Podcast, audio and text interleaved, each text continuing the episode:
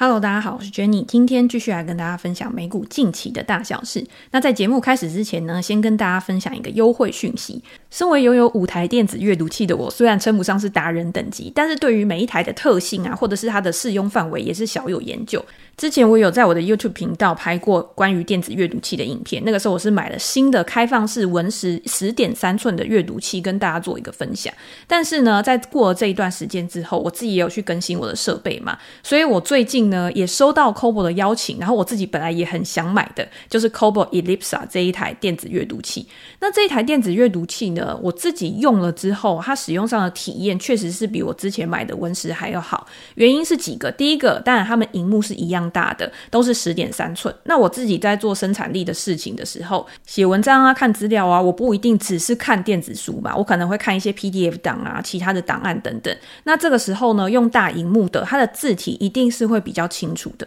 那 Kobo 在使用上面呢，我觉得它的字体清晰度是比其他的阅读器来的好。那第二个呢，就是它有一支手写笔。通常如果大家去买平板，你只要超过十寸以上啊，我都会非常建议你一定要有一支笔。那一支笔呢，就很像你在写笔记本一样，你做任何事情的时候呢，都可以时不时的然后写上几笔。这样使用大荧幕，我觉得才有它自己的价值跟意义。所以这一支笔呢，我觉得是规格上面有提升吧。你在写的时候呢，它非常的滑顺，跟一般的笔相比呢，我觉得是非常好用的。那因为电子书的特色呢，就是它的电子纸不会反光，你用久了之后眼睛也不会酸涩。所以你今天把电子书带出去，它又有笔记本的功能的话，你就很像带了一个纸本笔记本出去。这个是我觉得它在取代 iPad 上面啊，因为 iPad 它就是亮度非常高嘛。如果你今天只是做一些简单的文书处理的话，我觉得电子书它是可以取代它这个功能。而且 c o b o 这台 Ellipsa 呢，它也可以额外支援第三方的笔记软体，等于是你放在 Dropbox，或者是你今天想要输出到其他的笔记软体的话，它也都可以去做一个转换。这个也对笔记组来说是非常方便的一件事。所以呢，我在使用了之后，我在这几天又拍了一部比较的影片。把我所有的电子阅读器跟我自己使用的心得呢，跟大家做一个更详细的分享。那我也会把链接放在资讯栏，大家有兴趣的话可以点过去看一下。我觉得拥有一台电子阅读器啊，是帮助你提升生产力最好的一个工具。那现在呢，这一台 c o b o 的 Ellipsa 二一，它在挖贝也有做募资优惠的活动，限时优惠到五月三十一号结束。大家如果在购买的时候呢，输入专属的折扣码 JC Inside，就可以再享有两百块的购书金。它本来好像已经有送购书金了，所以大家可以再点到活动链接去看一下。好，那我们就回到我们的美股投资上面，也就是上个礼拜的盘势到底是一个什么样的状况？其实我觉得上个礼拜的盘势算是还蛮乐观的吧。虽然说到礼拜五的时候是收低，因为就是债务上限的问题啊，鲍威尔出来讲话，可能又让市场有一些不确定性的一个产生。但是整体来说呢，包括像财报的数字或者是零售销售这些呢，都是支撑市场可以维持在一个反弹格局，我觉得蛮重要的一些因素吧。那我们当然在前两集的时候呢，我已经用一集的时间来跟大家分享说债务上限的问题到底会影响到哪一些层面，然后在之前呢那么多次的一个债务上限的谈判到底发生了什么样的结果，大家都会去追溯到二零一一年的那个状况。当然在时空背景之下，我觉得有蛮多不一样的条件，但是大家也都知道嘛，反正就是关关难过关关过，到最后呢好像都还是可以圆满的去做一个结束。但是现在呢，当然还是有一些杂音传出来，我觉得市场。永远都不怕，没有不需要担心的事。当你会觉得说一切都是非常的盛世、非常和平的时候呢，通常就是隐藏着最巨大的一个危机。所以，当市场上面每一个人他都有危机意识的时候，他在做任何的行动跟行为，他也都会比较保守。当大家都转趋保守的时候呢，通常也是比较安静的一个情况。所以，如果大家会觉得说债务上限这个问题啊，到最后还是会解决，那美国的经济呢，会因为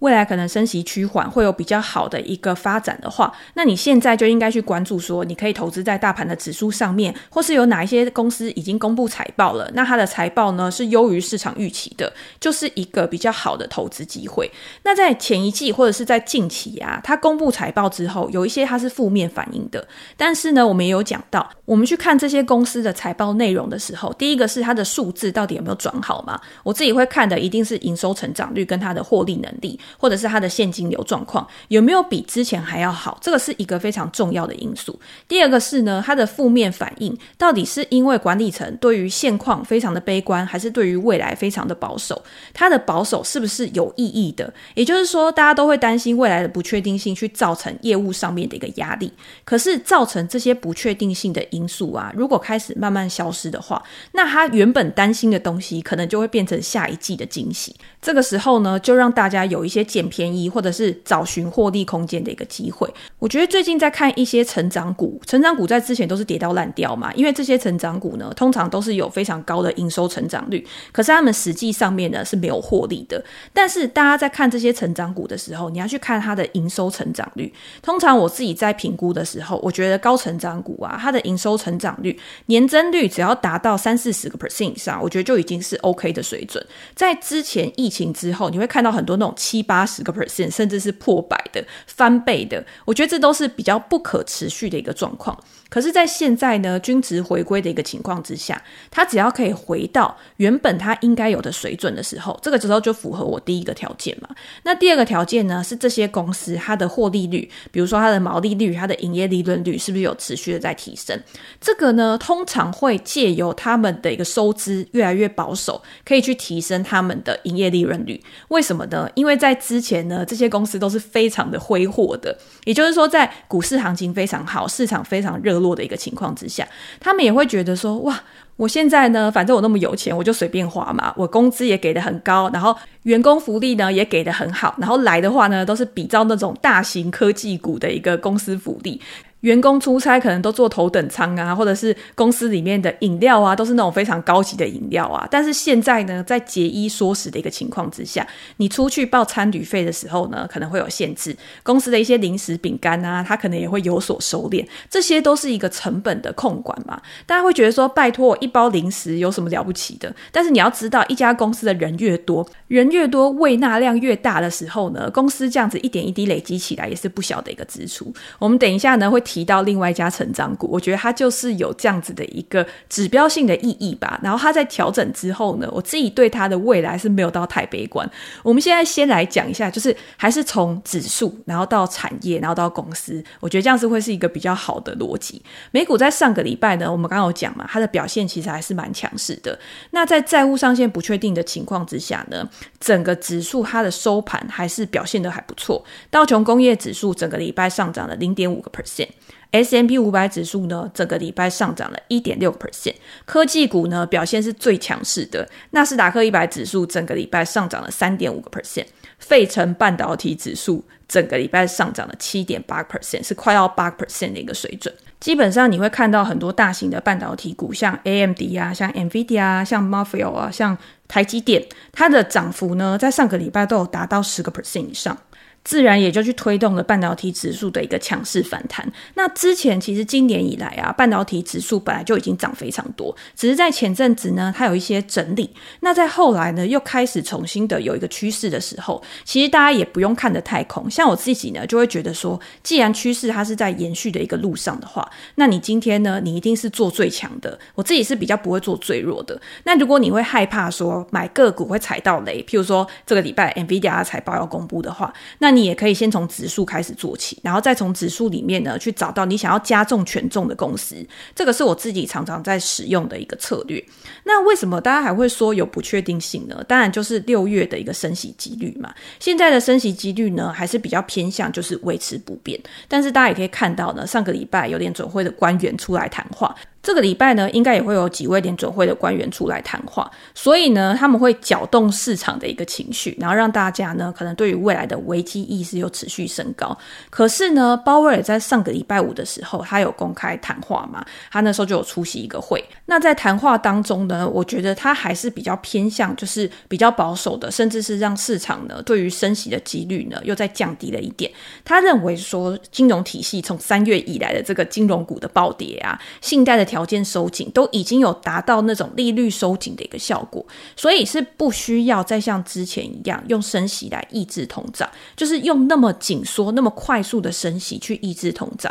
因为它已经有一个加成效果了嘛。所以你未来你要去思考的是呢，它对经济成长、对就业、对于整个环境上面有什么样的滞后性影响？可是呢，他也讲到，他说联准会目前呢还是以通膨两个 percent 为目标。这个礼拜又要再公布一个数据嘛，然后借由这些数据呢去评估说接下来到底该怎么做。所以你会看到他们整体的一个态度呢是没有变的。纵然呢现在降息还没有在考量之内，但是我们也讲过很多次，人是习惯的动物。当你已经觉得好，利率现在是处在一个高档，没错，但是它已经不会再有意外的变化、意料之外的一个升息的话，那这样子市场当前最关注的问题呢，就会慢慢的转移到其他事件上面。那你自己在看的时候呢，你也不要一直执着在某一个问题上面，你也要去想说，那有没有其他可能未爆弹啊，或者是其他去影响市场情绪的一些因素，然后来评估你自己的一个投资决策。所以呢，债务上限的问题呢，在这几天。就是一直围绕在大家的身边嘛，然后在这几天的假日呢，你也可以看到很多的消息讲说，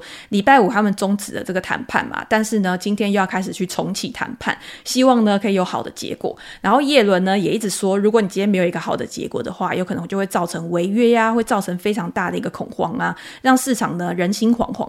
因为如果进一步违约的话呢，对于市场上面的经济一定也会造成非常大的一个压力。对于大家对于美国的一个信任感、信任程度呢，一定也会降低。我们之前有提到，就是在二零一一年那个时候，其实那个时候美元因为债务上限的问题啊，它是呈现一个比较弱势的一个局面。所以呢，你可以看到上个礼拜呢，我觉得美元它都是处在一个震荡嘛，就是你也没有办法去走出一个趋势。这个时候，我想要跟大家分享，很多人都会说美元它现在就是。是在一个打底的格局之后呢，会开始走强，或者是呢会开始嘎空头。这个部分，我觉得现在去讲是太早的。因为我觉得现在要让美元啊去大幅走强的因素，我觉得它的支撑因素是比较薄弱的。基本上，第一个可能像升息，因为利率跟它的货币价值是呈现一个比较呃互相的一个关系嘛。你今天你的利率越高，可能你的货币价值也会越高。第二个是我们有讲到美元，它其实也是一种避险的货币，所以今天当整个世界呢出现比较高极端的风险事件的时候，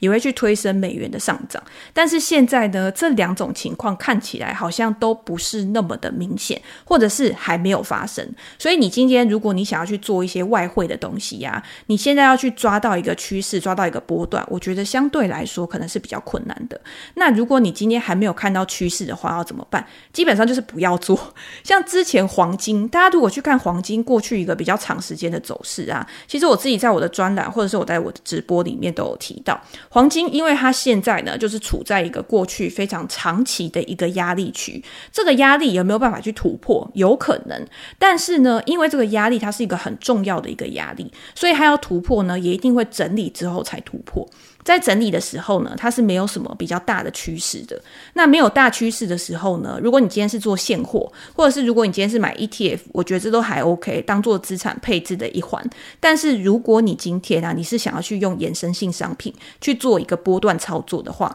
你很有可能是会变成多空双八的一个局面。所以回到美元，就是如果你今天想要去做美元，想要去做原物料的话，因为这些原物料呢，它跟美元都是一个对价的关系嘛。除非美元它有形成一个大趋势，那这些原物料呢，可能也会有一波大趋势的一个形成。它就是处在一个跨市关系，也就是说，它们两个之间是互相联动的。当一个东西，当一个商品，它有大规模的一个变动波动的时候，才会去引导另外一些商品的连锁效应。这个就是大家可以去观察的。那另外呢，还有一个就是债券殖利率的部分。虽然说呢，大家会预期说，诶，六月可能还是要升息呀。但是现在呢，市场还是预估说是暂缓升息，甚至是到年底的时候会降息的几率是比较高的嘛。那再加上呢，我们之前有分享过上上集债务上限的问题呢，大家都会觉得说，诶，那这样子大家应该会抛售债券啊，然后去让债券殖利率升高。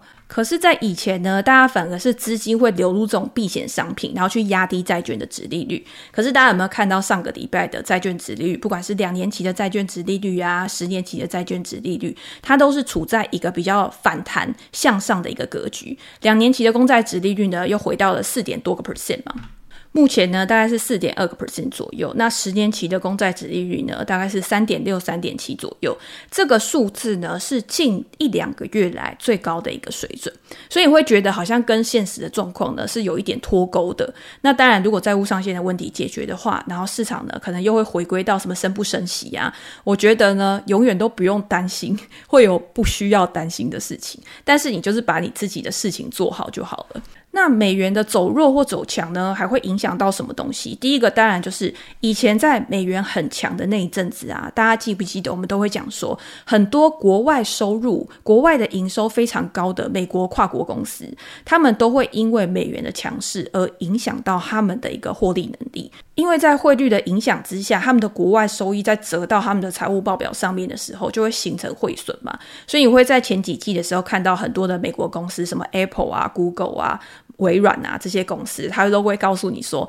哦，我在外汇没有调整之下呢，可能是一个 percent。那我在外汇调整之下呢，结果就变成表现得比较好一点点，就是因为他们的海外收入太多了。那上个礼拜的时候，大家有没有发现欧股也很强？欧股呢，基本上是又要创新高，已经创新高了嘛。那这个时候呢，我就会看到一些讨论说：那现在美元看起来好像要走弱。”欧元在当前呢，看起来好像是比较强的，那这个状况有可能没有办法去支撑欧股在之后的一个表现。原因是什么？是因为呢，欧股它也有很多公司，它是属于那种跨国企业嘛。那今天呢，欧股的指数当中呢，可能有三分之一它的销售额，它的一个营收来源呢，都是依靠北美。那如果今天欧元对美元，你看又是一个对价关系，欧元对美元上涨的话呢，就有可能去削弱这些公司未来的一个财务表现。那高盛呢就有去统计说，如果欧元上涨十个 percent 的话，可能会让这些欧洲的股票它的每股盈余呢减少两到三个 percent。就是你欧元如果涨得太凶的话，那这些公司在下下下季或者是呃最近的一个财报的表现呢，可能都会比较不好。大家现在不会去担心到这么远的事情，因为呢，就第一季的财报来看呢，这些欧股的公司它的财报表现呢，跟美股的公司一样，基本上都是优于预期的。而且呢，如果今天要讲的话，从欧元对美元的低点呢上来，今天欧元已经上涨了十三个 percent 了。所以第一季的财报呢没有受到影响啊，大家觉得经济还是很好啊，怎么可能会去担心到那么久之后的一个事情？但是这种东西就是慢慢发酵的嘛。而且我也有讲到，美元现在就是处在一个震荡的一个行情之下，你不知道它是会发生什么事情，它就是一个不确定性。但是呢，你可以先做好准备。那比较跟北美的营收有相关的大概是哪些公司？比如说像电信、医疗保健、媒体、必需消费品这些呢，它从北美获得的收益都是会比较大的。那之前呢，因为欧洲它受到中国疫情开放后的一个贡献，或者是呢，它今年的一个经济呢，反而是比较有弹性的，可能在俄乌战争之后呢，有一个比较明显的一个复苏，或者是比较缓和市场情绪的一个因素吧。所以它在这一段时间它的表现呢，今年以来你会看到好像比美股还要好，但是在未来几个月呢，是不是还可以一直维持这样的一个状况？大家就可以去打一个问号。那如果今天是这样的话，那对于美国的公司来说，因为它在之前就是比较温吞嘛，表现得比较不好，有没有可能呢，会造成它未来呢去追上其他世界各国的一个股市的一个表现？我觉得这个也是有可能的。所以呢，我觉得投资其实不用太复杂。如果你今天去想要投资全球的股市的话，比如说你觉得美国也有可能会好啊，欧洲也有可能会好啊，那你就投资全球指数的 ETF 嘛，比如说像 VT 呀。VT 就是全世界股市的 ETF 的代号嘛。那你如果觉得未来美国的股市会跟上的话，那你可以投资 VTI 啊，就是美国的整体股市，或者是 S&P 五百指数相关的 ETF，我觉得都是还蛮适合的。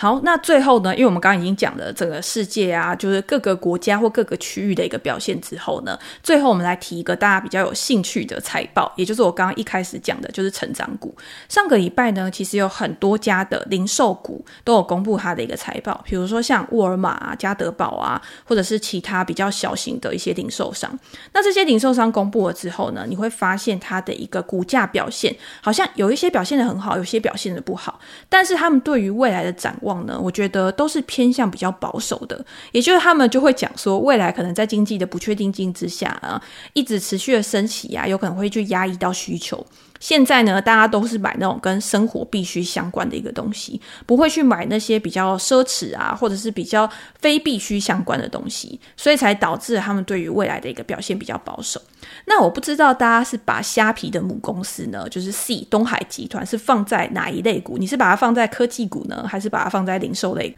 那这家公司呢，其实一直以来我都有关注嘛，但是之前那一段时间呢，就是大跌的时候，其实我对它就没有什么太大的兴趣，因为在估值回调的一个过程当当中呢，你永远都不知道底是在哪边，你一定就是要等底出来了，或者是还有一个明显的催化剂。让它可以从谷底回升的时候，才是一个比较好的成长股买进机会。成长股跟那种成熟股啊，或者是稳健成长股，它不一样的地方是，它的资金行情，也就是它在市场情绪的一个堆推波助澜之下。才会有更明显的一个涨势，或者是更好的一个投资机会。原因是因为这些公司，它一定是要它的成长率可以去追上它的一个股价的一个报酬，它才有投资的价值。好，那在上一季的时候呢，虾皮的母公司就是东海集团 C，它有什么样的一个催化剂？就是它开始经调整后的一个获利，它是开始由负转正的嘛。所以这个就是一个还蛮激励大家，然后去投资它或者去关注它的一个消息。但是这个消消息呢，在它公布之后，就是在上一季的财报公布之后呢，好像它就没有什么太大的一个变化了，就是它的延续性好像不是非常长的。但在这一次的财报公布之后呢，它是整个大跳水哦，看起来呢好像就是一副没戏唱了。也就是说，它之前的一个动能呢，在这一次好像就直接被打断了。这一季它的营收呢，年成长五个 percent 到三十点四亿美元，经调整后的 EBITDA 呢是五点零七亿美元，净利呢。是八千七百三十美元，每股盈余是零点一五美元。这个每股盈余是大幅的低于市场的一个预期的。那到底为什么会有这样的一个情况呢？今天它的业务是有三个部门来组成嘛，就是数位娱乐、电子商务跟金融服务。那在以前呢，它的电子商务跟金融服务，第一个是它是亏钱的，第二个是它的占比可能比较小，所以呢，通常都是靠数位娱乐，也就是它的游戏业务，再成为它的金鸡母去创造它的一个成长。可是现在的情况呢，就有点倒过来，也就是说，它的数位娱乐游戏部门呢，在疫情之后就是开始趋缓嘛，大家可能都开始去做别的事情。我今天有很多事情可以做，很多。多元的选择的时候，为什么要去玩游戏？所以这个需求呢，占比它就开始慢慢的下降。可是，在这几季呢，在这一两季，电子商务跟金融服务它的一个成长呢，反而变得比较高。所以呢，就让市场会觉得说，那如果今天你未来还要继续扩大你的市占的话，那你的游戏业务又没有很有起色。那有没有可能，它就是在有一点像吃老本吗？还是倒退路的一个状况？那延续上一季的表现，这一季的电子商务呢，确实是持续复苏的。你可以看到它的营收年成长了四十六个 percent。那它的核心收入呢，也就是交易的费用啊，跟广告的收入，推动了它比去年同期还要成长了五十个 percent 以上。那获利呢，也比去年同期还要成长。那公司当然也是讲说，在他们这种非常积极的啊，去降低费用啊、节约成本的一个情况之下，或者是呢，他们也认为说，透过这些 AI 啊，因为现在大家很夯嘛，只要每次看财报会议呢，大家都会看到什么，你有没有用 AI 啊？你有没有用 AI 去增加你的竞争优势啊？所以他认为说，透过 AI 呢，去强化自身的优势，去改善用户体验啊，去提高它的营运效率啊，在未来呢，也可能成为它获利能力提升的一个助益。只是呢，因为它现在还是有个扯后腿的嘛。就是它的游戏部门比去年同期呢下滑了五十三个 percent，在订单预订量啊、活跃用户上面，它的数字都不是很好看，所以就会让市场会觉得说，哇，那你现在就是没戏了嘛？那未来呢要怎么办？可是呢，公司在它的财报会议里面呢，它有提到说。他们发现呢，四月开始呢，这旗下的这旗舰游戏那个 Free Fire，它有开始出现用户复苏的一个情况，就是你的用户的可能付费量啊，或者是你的参与度啊，都有提高，所以他认为呢，这个游戏部门之后是会慢慢的转好的。在上一季的财报公布之后呢，因为大涨嘛，那个时候我有分享新闻，那下面就有很多的投资人啊，或者是读者，他就有说，啊，你这还不是就靠省钱，你这还不就是靠拉高手续费啊，然后趴数拉高啊，才去造成这种昙花一现的情况。但是对我来说呢，我对于 Sea 它不是非常的悲观的原因是，我觉得今天一家公司，它不管是靠什么东西去增加它的营收，只要它有办法去增加它的营收跟节约成本，去显现在它的财务报表上面。市场它还是会吃这一套。那 C 现在重点当然就是你要怎么样去做更多的开源，我觉得这个还是目前的一个挑战。但是他在节约成本上面呢，因为他之前的 CEO 其实他就有发表过公开信嘛，他就是像我刚刚一开始讲的，我们要怎么样去大幅节约成本，他基本上是用了非常激烈的手段，可能他自己的薪水呢也把它砍掉嘛，或者是今天呢他们出去出差啊的费用啊，他的一个扣打，他的一个预算呢都抓得很低，公司的福利呢可能也把它降低，就是在。这种大幅的大家一起共体时间的一个情况之下呢，去压低它的费用，所以你会看到在这一季呢，它的一个，譬如说在管销费用上面啊，然后在研发费用上面啊，其实都是有大幅的降低的一个情况。那这个激烈的手段呢，在未来会不会形成常态？我觉得这个还要观察，但是我觉得几率是不高。但是你会发现一件事情，就是其实过去或许是公司太奢侈了。你现在，其实你用同样的一些在正常的成本范围之下，你可以去创造更大的价值的时候，在他们把这个东西变成一个常态性的营运模式，然后如果未来呢，它又有其他多元的收益来源，我觉得对于公司的长期表现来说，说或许是更好的。好，那关于这部分的更多的讨论，我会放在我的 p e r s p a y 专栏，那大家也可以再点过去，然后看我对于公司的股价的看法、未来前景的看法到底是怎么样。那今天呢，就是先跟大家分享一下，就是我自己在看 C 的财报的时候有一些想法吧。那如果大家有任何的问题，或者是想要了解的主题的话，也欢迎留言给我评价。我们在之后 Podcast 可以再跟大家做一个分享。那今天就先这样喽，拜拜。